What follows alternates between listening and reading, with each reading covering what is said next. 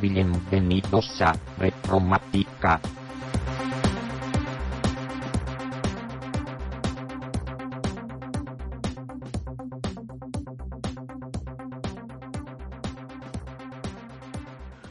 Propicios días retromáticos. Bienvenidos a Retromática. Hoy es lunes 20 de julio de 2020, una fecha curiosa, 2007-2020.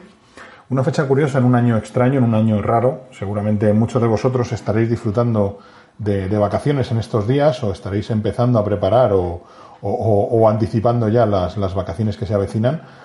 Seguramente, pues algunos de nosotros no salgamos de vacaciones este año. La verdad que es un año muy extraño para para ir a cualquier lado. Seguramente disfrutaré de algunos días eh, eh, pues en casa, sencillamente, en casa para pues para, relajarme un poco y desconectar del trabajo, pero, pero desde luego es un, es un año muy raro para, para salir de vacaciones y para aventurarse a hacer una reserva o un alojamiento en cualquier sitio, ya que las circunstancias y las, las normas pueden cambiar de un momento a otro y te pueden dejar realmente pues, pues o bien varado en algún sitio o bien sin posibilidad de llegar a tu destino. Así que bueno, pues habrá que tomarse el verano con relajación, habrá que tomarse el verano de otra forma muy diferente, mucho más casera.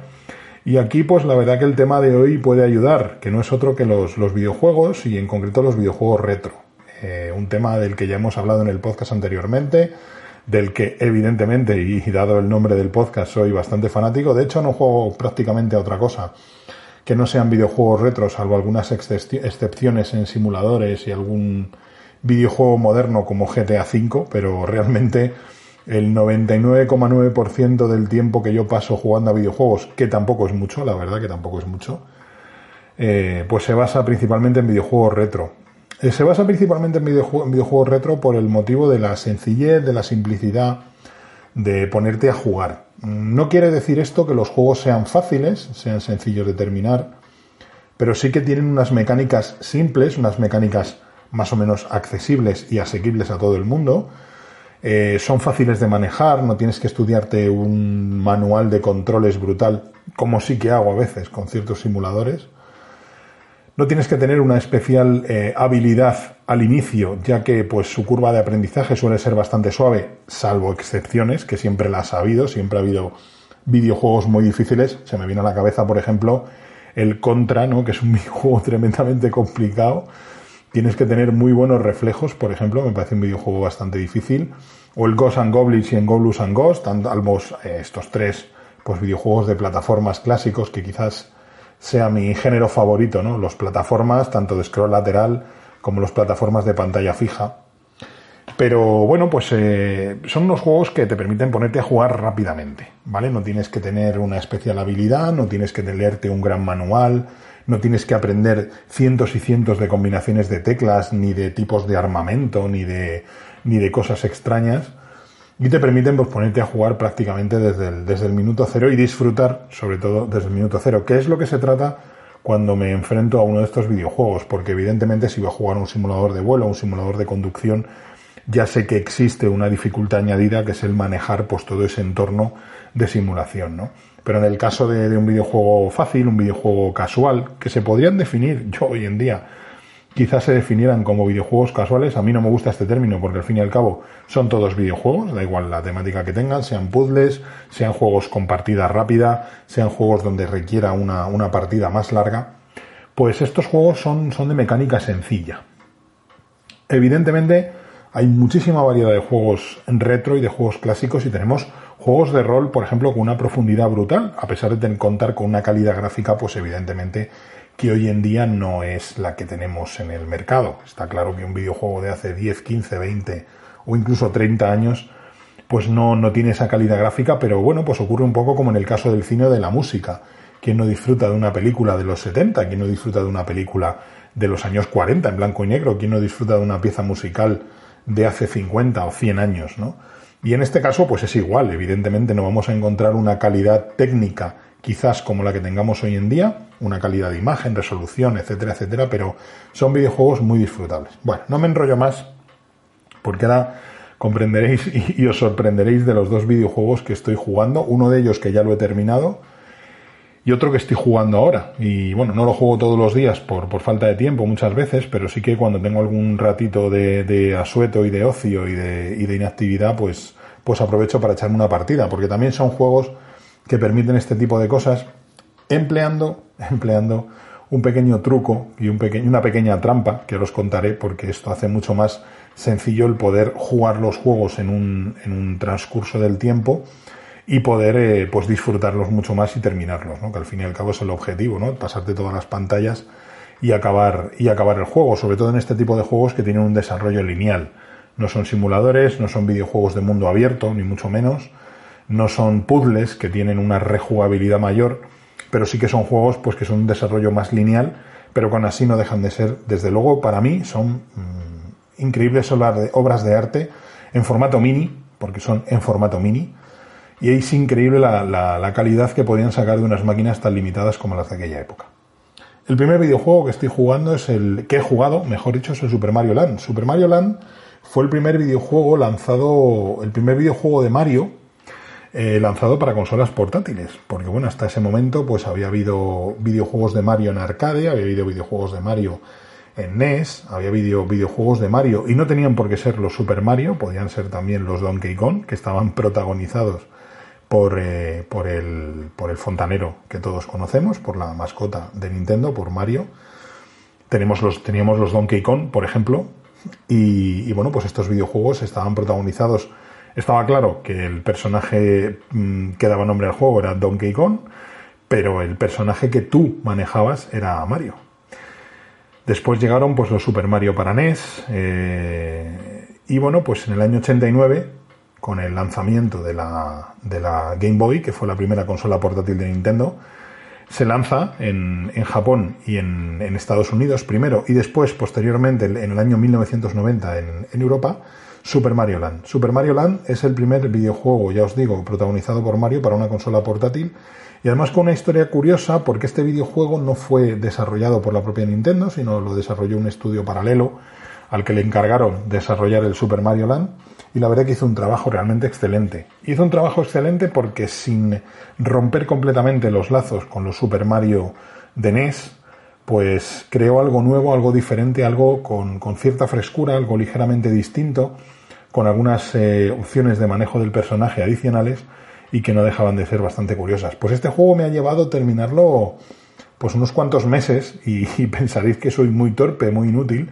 pero bueno, es que no juego evidentemente todos los días, ni mucho menos, ni le dedico dos, tres, cuatro, cinco horas a la semana. De hecho, ha habido, ha habido semanas que no lo he jugado y a lo mejor otra semana pues he jugado una hora o así. Y seguramente tengo un desarrollo más sencillo porque, bueno, hay personas que se lo pasan de una tacada sin perder ni una sola vida. Yo ya estoy viejo para estas cosas. Y bueno, pues mis dedos tampoco son los que eran hace 30 años tengo un problema además en la mano derecha con el tema del túnel carpiano, con lo cual más de 20, 30 minutos no puedo estar jugando seguidos porque directamente se me duerme, se me duerme la mano, ¿no? Entonces, bueno, pues eh, he empleado una pequeña trampa o truco que os comenté hace un rato, que era sencillamente pues eh, guardar la partida. Estoy jugando estos videojuegos, os voy a contar ahora la máquina donde la estoy jugando que permite pues eh, guardar este tipo de, este tipo de, de, funcionalidad, ¿no? El guardar las partidas.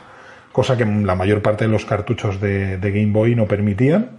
Más que nada porque no eran memorias flash, eran memorias de solo lectura.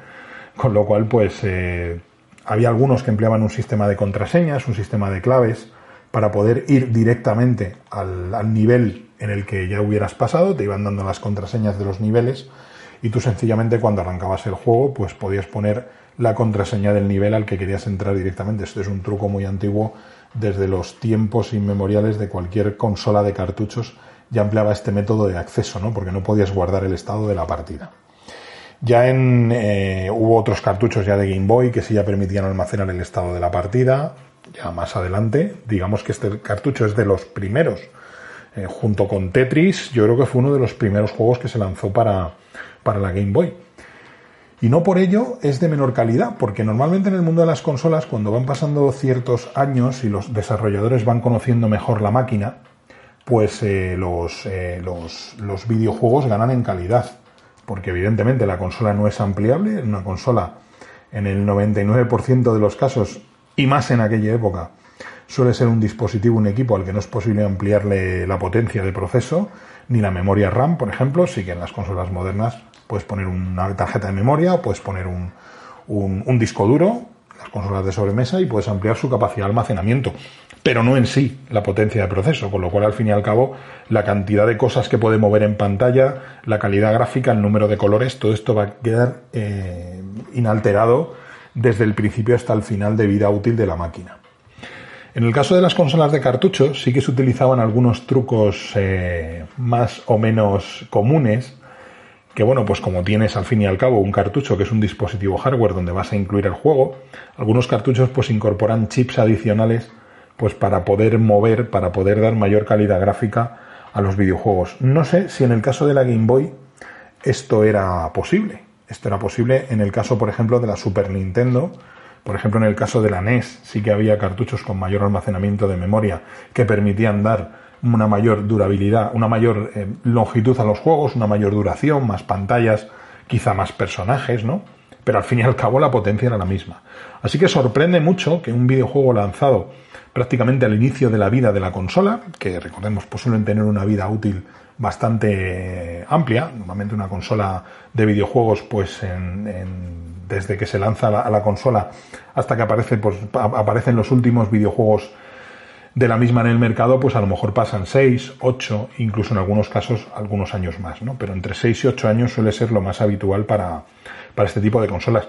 Por ejemplo, en el caso de la Game Boy fue dilatadísima, o sea, este, esta videoconsola fue descontinuada por Nintendo, fue retirada del mercado el 23 de marzo del 2003. O sea, estamos hablando de prácticamente 14 años después, de entre, entre 13 y 14 años después del lanzamiento. O sea, es una vida útil muy, muy, muy longeva. Y es que, bueno, pues fue una consola de videojuegos que realmente marcó una época. Yo no, tú pude disfrutar de una, de una Game Boy, por desgracia.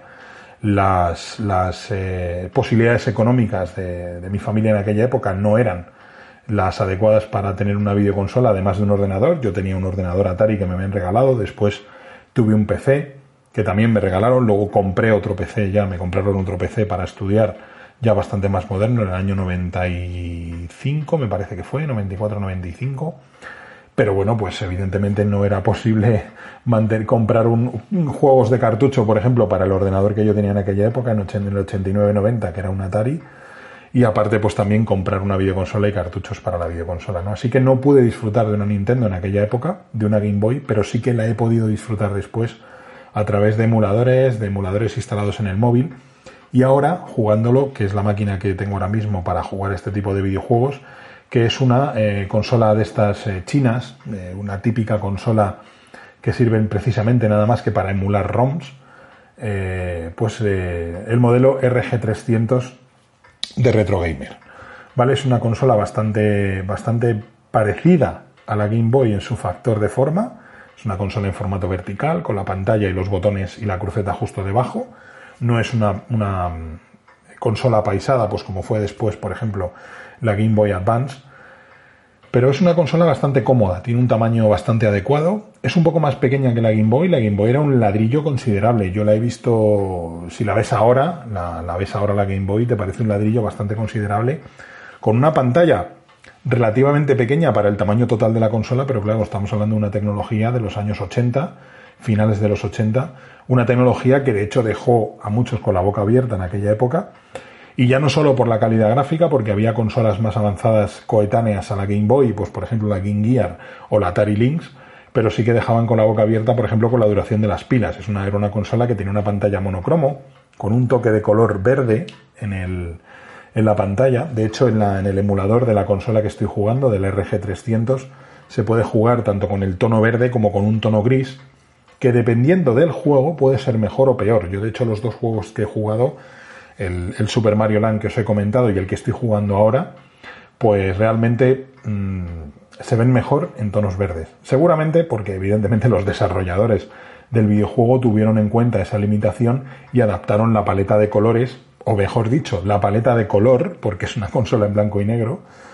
Entonces las, texturas y los, la emulación de los colores utilizando puntitos de color negro en la, o gris en la pantalla, pues evidentemente mm, son mucho mejores que, que se hagan en, en, en una pantalla con fondo verde. De hecho, para que os hagáis una idea, eh, tiene, soporta solo cuatro tonos de gris. O sea, ni siquiera, ni siquiera tiene una paleta de 256 gris, eso. No, no, cuatro tonos de gris. Y contando con esas increíbles limitaciones, contando con esas increíbles limitaciones, tanto en potencia como en memoria, como en almacenamiento de los cartuchos, como en la pantalla, en el color y en el sonido, consiguieron crear mm, los que para mí seguramente serán de los mejores videojuegos en formato portátil de la historia y seguramente también de los mejores videojuegos a niveles en términos absolutos. Porque ahí está el Tetris, ahí está Super Mario Land, ahí está el Super Mario Land 2, Super Mario Land, me parece que hay dos o tres, que de hecho será el siguiente que juegue cuando acabe este que estoy jugando ahora. Y bueno, pues llegaron a meter incluso el Donkey Kong Country con sus eh, gráficos prerenderizados. Recordad, ah, recordad aquellos Donkey Kong Country que eran pues gráficos 3D prerenderizados para la Super Nintendo. Pues llegaron a sacar una versión de, de Donkey Kong Country para la Game Boy, ¿no? Así que una máquina llenísima de limitaciones hizo que los ingenieros de Nintendo y que los desarrolladores de videojuegos pues se estrujaran el cerebro para conseguir meter en aquellas consolas eh, pues realmente unos, eh, unas auténticas obras de arte en pocos kilobytes de memoria y en pocos megabytes de memoria de cartucho, de memoria de almacenamiento, consiguieron crear unas auténticas obras de arte. Y es que de verdad, los que no hayáis probado uno de estos juegos, y, yo entiendo que, las reticencias pueden ser muy grandes, pueden ser muy grandes porque evidentemente no tienes el despliegue multimedia y el despliegue de gráficos y el despliegue de, sonido y el despliegue de música que tienes hoy en día. Mirad, por ejemplo, el, en este fin de semana estuve, estuve viendo algunos trailers de, de un videojuego que se llama Dead Stranding, que es un, lanzamiento reciente de Hideo Kojima, que es un, que es un grande de los videojuegos eh, históricamente, y tienen su haber grandes, grandes obras maestras, pues evidentemente el desarrollo de la historia es, es prácticamente una película, o sea, estás viendo unos, unas cinemáticas, unos gráficos, un desarrollo de la acción, un guion eh, brutal, ¿no? O sea, esto es un desarrollo que ha costado millones y millones de dólares y que, muchas veces no es sinónimo de calidad, porque ha habido videojuegos a lo largo de toda la historia en los que se han invertido millones de dólares y que luego han sido ya no solo un fracaso comercial, sino han sido malos juegos, hablando, hablando en plata. Y ha habido otros videojuegos creados y desarrollados por muy, con muy poco presupuesto y que te han dado muchísima, muchísimas horas de diversión, ¿no? Evidentemente, ya os digo, no encontramos esos despliegues de calidad, esos despliegues de sonido, pero si lo pones en perspectiva e incluso en términos absolutos, un juego para pasar el rato, que al fin y al cabo para mí eso es lo que son los videojuegos, para mí los videojuegos no son ni una forma de vida, no son ni mi trabajo, no son un, divertimento tampoco al que ocupe muchas horas, pero sí me gustan los videojuegos, no soy no soy lo que se puede definir un jugón, o como muchos dicen por ahí, un hardcore gamer o un, o un gamer a secas, pero sí que me gusta disfrutar de videojuegos y cada vez me gusta además disfrutar más de estos videojuegos retro porque me proporcionan una experiencia rápida, placentera, sin complicaciones. Sabéis además, los que me seguís hace tiempo, que soy bastante detractor de ciertas eh, modas y ciertas eh, pues políticas empresariales también, por qué no decirlo, de los videojuegos actuales, una es los DLCs y los DLCs mal llevados, evidentemente, los contenidos adicionales que te obligan a desembolsar dinero, o más que, más que los DLCs, más que los DLCs, que siempre han existido los DLCs, las ampliaciones y los packs de expansión, digamos que la obligatoriedad de pagar para avanzar en los juegos. Prefiero que me cobres 3, 4, 5, 10 euros, por ejemplo, en los videojuegos móviles, o no sé, 50, 60 euros en un videojuego tradicional para consola o ordenador de sobremesa, que no que me lo des gratis o me cobres menos dinero y luego además me obligues a unos, una serie de desembolsos para poder progresar en el juego. Eso me saca de mis casillas.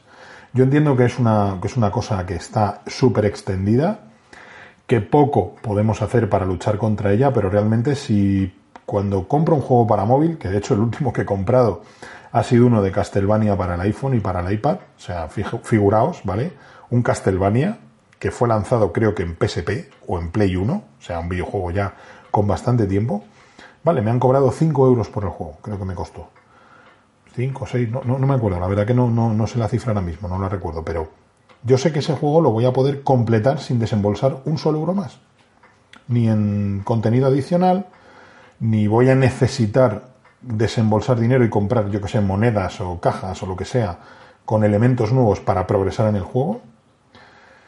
Tampoco me va a obligar a estar determinados tiempos sin poder jugar para continuar a avanzar, que es otra moda últimamente que hay ahora, o pagas o te mm, pues impongo una pausa de una hora, dos horas, 24 o 36 horas para no poder avanzar en el juego. Y entonces si quieres continuar jugando en ese momento tienes que pagar, ¿no? Y luego, bueno, está el tema del multijugador.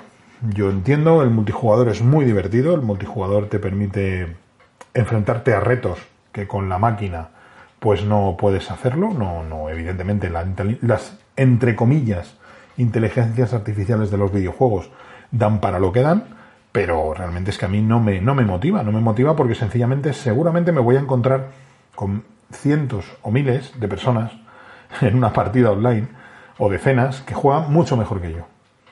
Tienes que dedicarle muchas horas, tienes que practicar muchísimo para poder avanzar, para que no sea frustrante. Y bueno, pues evidentemente yo no tengo el tiempo ni, ni quiero tampoco estar condicionado a tener que pasar muchas horas delante de la consola o del ordenador para poder progresar en un juego, ¿no? Esto también te ocurre, evidentemente, con los videojuegos en los que juegas contra la máquina, pero digamos que puedes adecuar mucho mejor tu ritmo de aprendizaje y tu ritmo de progreso eh, a tu propio ritmo, nunca mejor dicho, y valga la redundancia, pero que no tienes que estar pendiente del, progreso de otras personas. No sé si me explico y no sé si se me está entendiendo bien, pero bueno, yo ya repito que los videojuegos online y bueno, pues de vez en cuando pues he hecho alguna partida, algún Mario Kart por ahí que todavía sigue funcionando el servidor y alguna cosa de estas. Y bueno, pues la experiencia es divertida, pero aparte pues luego te encuentras muchos tramposos también, la gente utiliza muchos trucos extraños y sucios para poder progresar en los juegos multijugador. Tú vas de legal y no utilizas esa serie de trucos, con lo cual te, ves un poco penalizado, ¿no?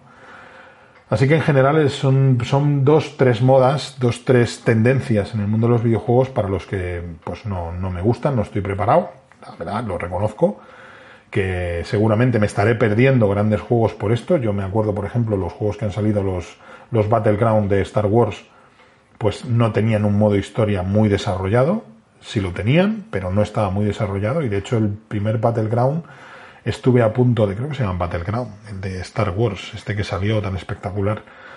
Y estuve a punto de comprarlo en Steam, salió una oferta, pero claro, no sé si en Steam o en Origin o donde lo vendan online, en las plataformas estas de, de videojuegos.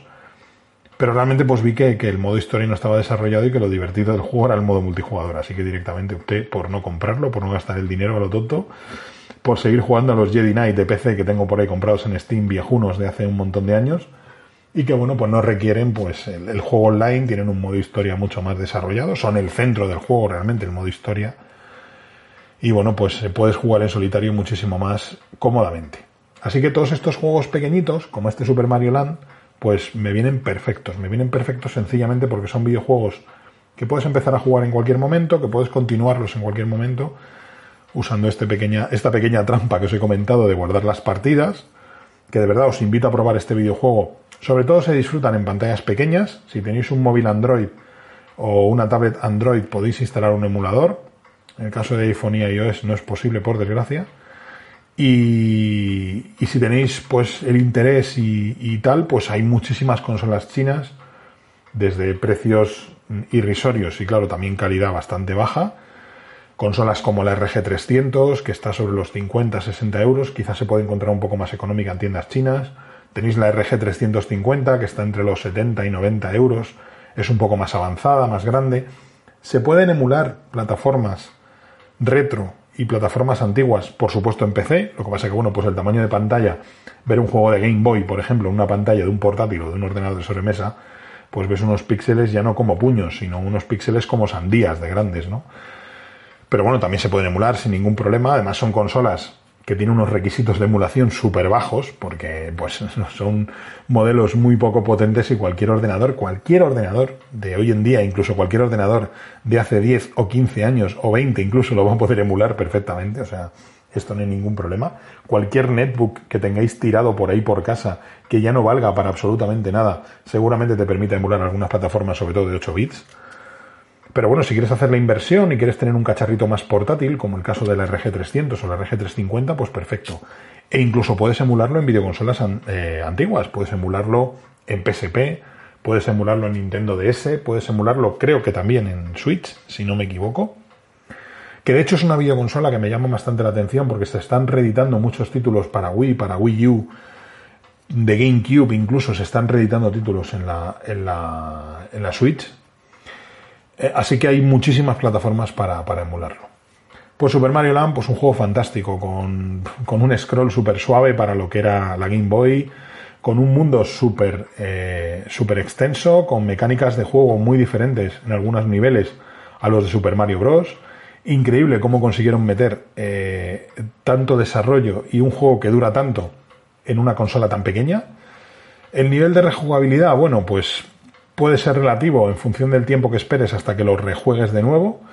Yo era un videojuego que sí que había jugado en tiempos, en emuladores y en teléfonos móviles, pero no lo había terminado. Finalmente me propuse acabarlo, me propuse ir guardando las partidas, haciendo esta pequeña trampa y, ir avanzando en el juego. Así que un, un, un videojuego súper rejugable, súper vigente hoy en día que incluso el manejo del personaje es muchísimo mejor que cualquier videojuego, que prácticamente cualquier videojuego de hoy en día de plataformas para, para, teléfonos móviles o para tablets, que son los más equiparables en potencia, entre comillas, porque vamos, cualquier teléfono móvil de hoy en día le, le, sobrepasa en potencia a la Game Boy, pero hasta límites insospechados, por muy eh, de gama baja que sea el terminal. Así que un videojuego yo creo que súper jugable, eh, hoy en día súper vigente, con muy divertido, que hombre, si juegas quizá un videojuego de Atari 2600 o de estas consolas primeras o de la Vectrex, o que bueno, la Vectrex, ojito con la Vectrex porque la pude ver hace poco en una exposición de videojuegos retro que os hablé aquí en el podcast y me, quedó flipadi, me quedé flipadísimo hablando en plata, esa es la expresión, me quedé flipadísimo con la capacidad de proceso gráfico de esta consola y los, y los gráficos vectoriales que mostraba en pantalla. Pero quizá consolas más antiguas ya, de los principios de los 80 ya, rechinen un poquito más los gráficos, eran ya muy, muy básicas, pero una consola como la Game Boy, con sus cuatro niveles de, de gráficos y su pantalla de bajísima resolución, pues realmente es súper rejugable, ¿no? Y además que sorprende muy mucho la jugabilidad de estos títulos, ¿no? De títulos como, como Tetris, por ejemplo, que bueno, es un videojuego muy sencillo desde el punto de vista de carga gráfica y de, de uso, pero pues títulos como, como, este Super Mario Land, donde te encuentras con un personaje súper manejable, con un scroll en pantalla suave, con, un, con una calidad gráfica suficiente y sobrada como para moverte por el mundo que te están, que te están presentando en pantalla, cosa que por ejemplo pues con consolas más antiguas eh, pues por ejemplo, principios de los 80 quizás, la Intellivision, la, la, Atari 2600, pues evidentemente es mucho más crudo y a pesar de que estas consolas incluso, Intellivision, Atari 2600 y alguna otra más que hay por ahí, o la propia Vectrex que os comentaba hace un momento, tienen videojuegos que son rejugables hoy en día, el, Asteroids de Vectrex realmente es épico, o sea, es épico ver esa consola y ya en emulador, ver la consola físicamente funcionando con esa calidad gráfica, con esos gráficos vectoriales a principios de los 80, pues me imagino la cara que se les debía de quedar a la, a la gente de aquella época viendo esa consola con esa calidad gráfica.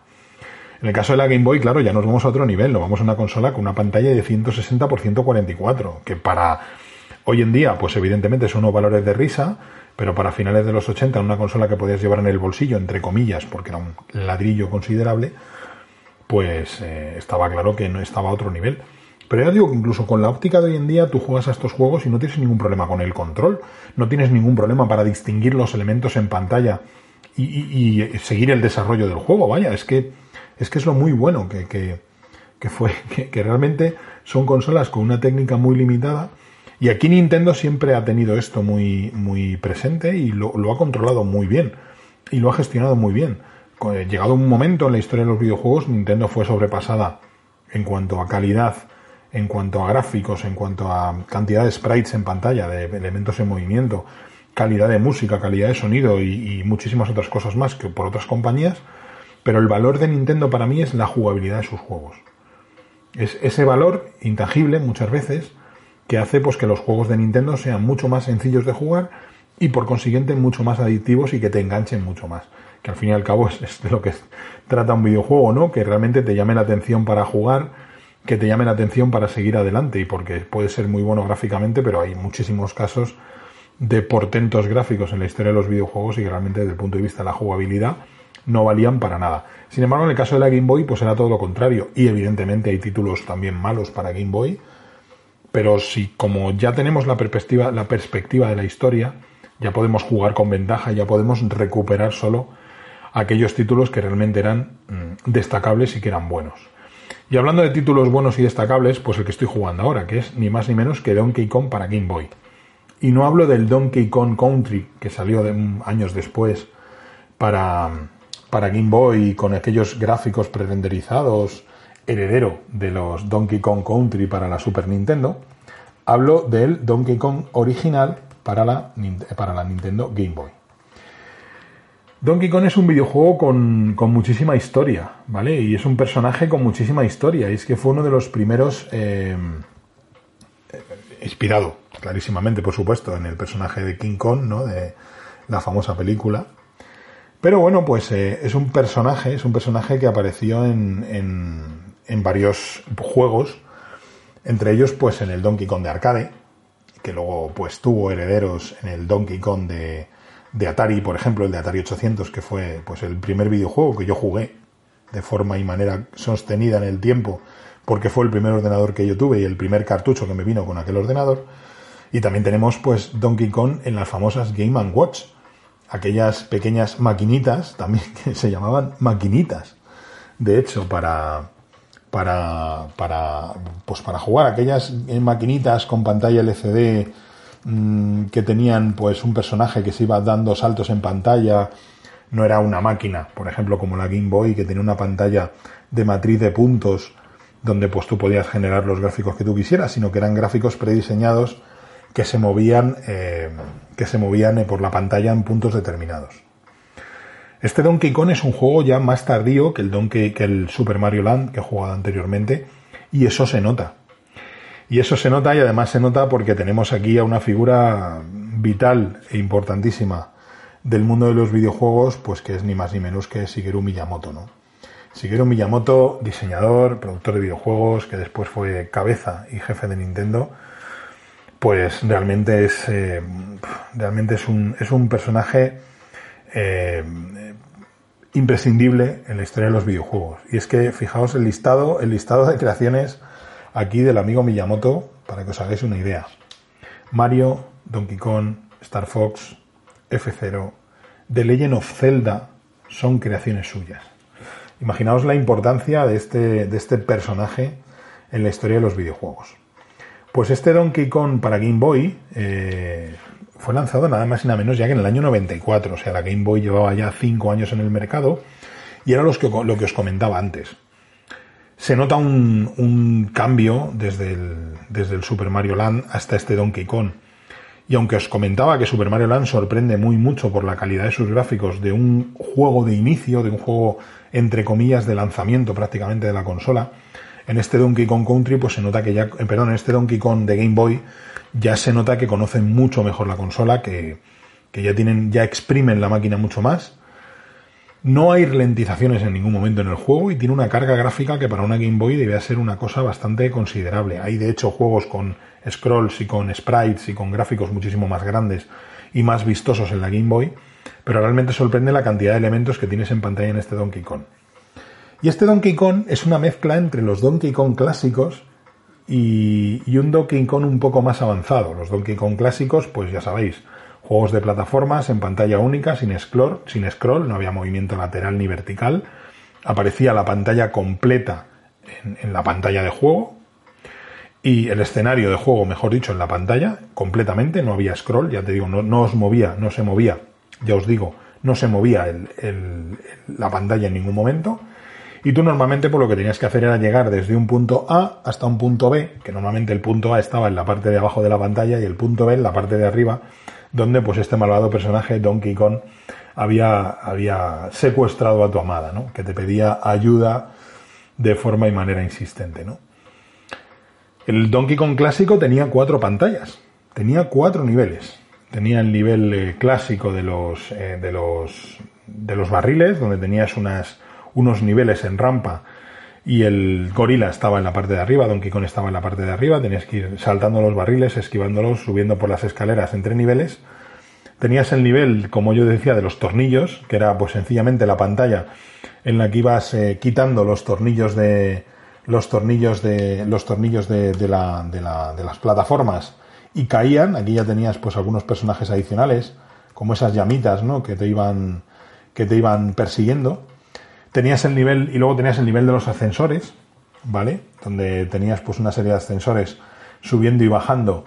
Eh, tenías que ir saltando pues de un ascensor a otro. una, una, línea de ascensores subía, la otra línea de ascensores bajaba.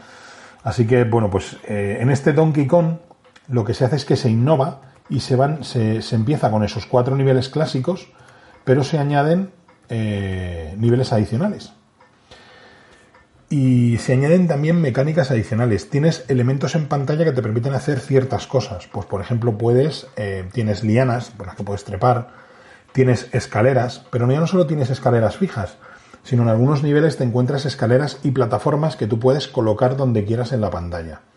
Porque este Donkey Kong adquiere un nivel un poco entre arcade de plataformas y rompecabezas. Es una mezcla entre un arcade tradicional de plataformas con pantalla fija como es eh, Donkey Kong y encontramos también esos, esos niveles de rompecabezas donde tienes que utilizar esos elementos en pantalla, pues esas escaleras que puedes colocar en cualquier sitio, esas plataformas o esos niveles o esos suelos donde puedes colocar en, que los puedes colocar en cualquier sitio.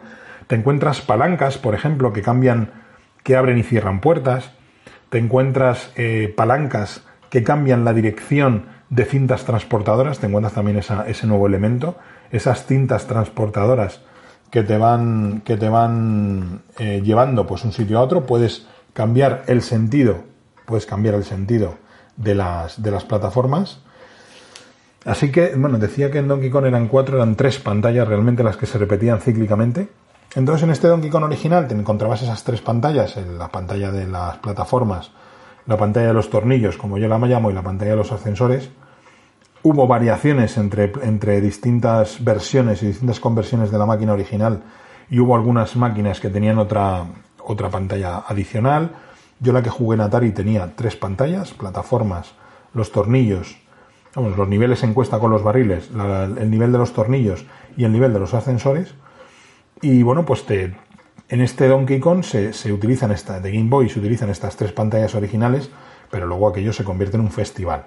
O sea, tienes un montón de mundos, donde vas pasando, cada mundo tiene una serie de niveles, y, ya es un festival, o sea, te puedes encontrar de todo, ya os digo, y con un montón, con una grandísima cantidad de elementos en pantalla que te ayudan o te dificultan el paso a nuevos niveles.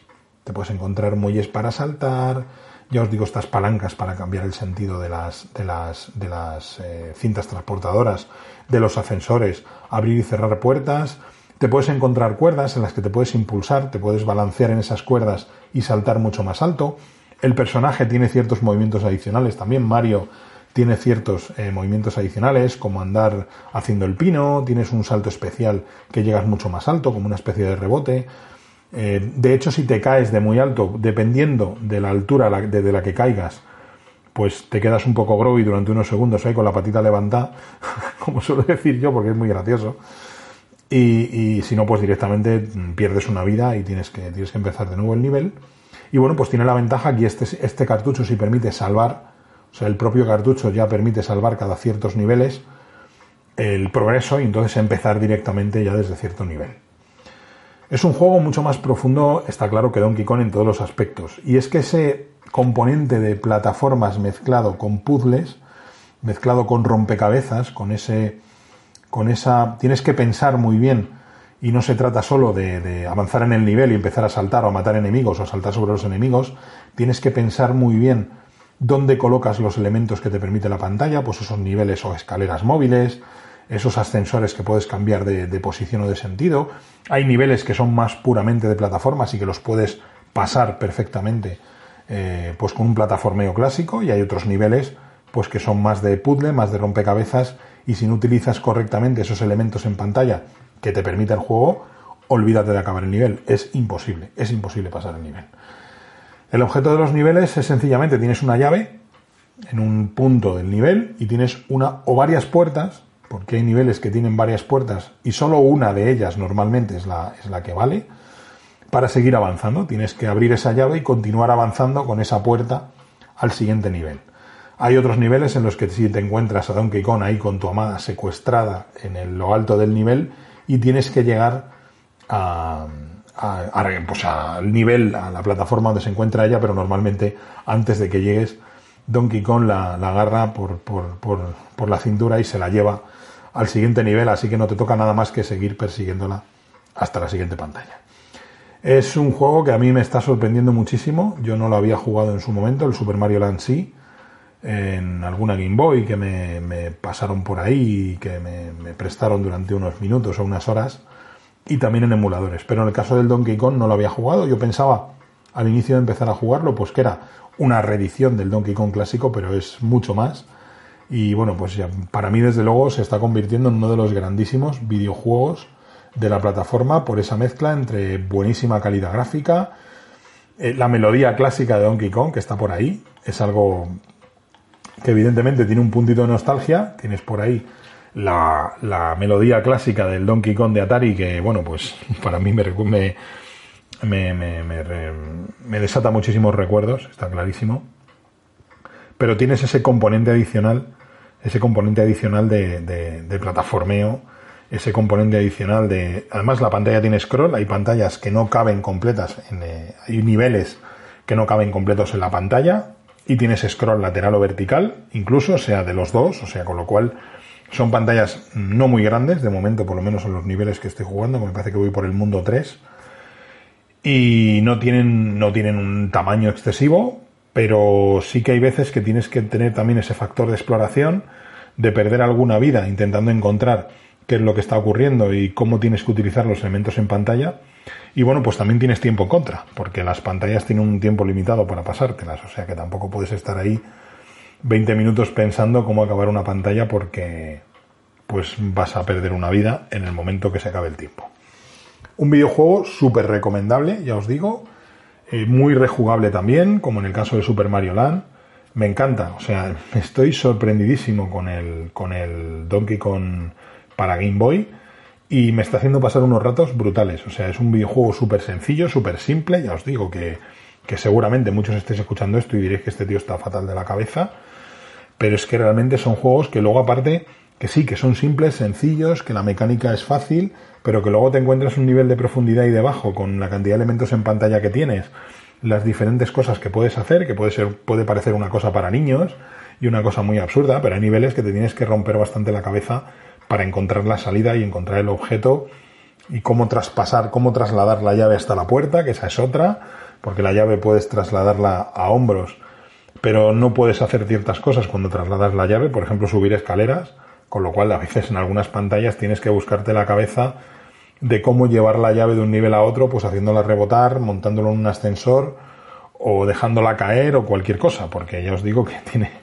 tiene su cierto nivel de dificultad. Se pierde además un poco también, que a mí me parece estupendo, esa linealidad que tenían los niveles del Donkey Kong original, donde pues siempre o casi siempre el gorila estaba arriba y tú estabas abajo. Aquí hay niveles que te encuentras que la llave está arriba y, la puerta está abajo, con lo cual pues ya te rompe un poco toda esa dinámica de bueno, voy saltando y al final llegaré arriba. Pues no, hay veces que hay que dejar caer la llave, que hay que montar en un ascensor o dejarla caer o incluso dejarla caer encima de alguno de los enemigos que aparecen en pantalla para que te transporten o usar los enemigos para que te ayuden porque hay personajes secundarios en pantalla y te tienes que valer en muchísimos niveles, te tienes que valer de ellos para que te empujen, para que te transporten, para poder auparte encima de ellos eh, y poder saltar más arriba. O sea, ya os digo que tiene un nivel de profundidad que es increíble que consiguieran meter algo tan, tan divertido y con tanta y con tanta capacidad de engancharte. Y además una persona adulta, joder, porque si es un videojuego para niños, pues evidentemente no tiene esta profundidad y además es un juego que pueden jugar niños, que pueden jugar adultos, porque el nivel de profundidad y el nivel de detalle que tiene es tan sumamente grande que puede ser válido para uno y para otros. Así que en este caso un juego un poquito menos convencional que el Super Mario Land, que es un arcade clásico de plataformas con scroll horizontal, mm, prácticamente igual o similar o parecido a los Mario Bros. o Super Mario Bros. de la Nintendo, por ejemplo, de la NES. Y en este caso, pues tenemos ahí una mezcla de plataformas con, eh, con rompecabezas que hace que el videojuego sea muchísimo más profundo.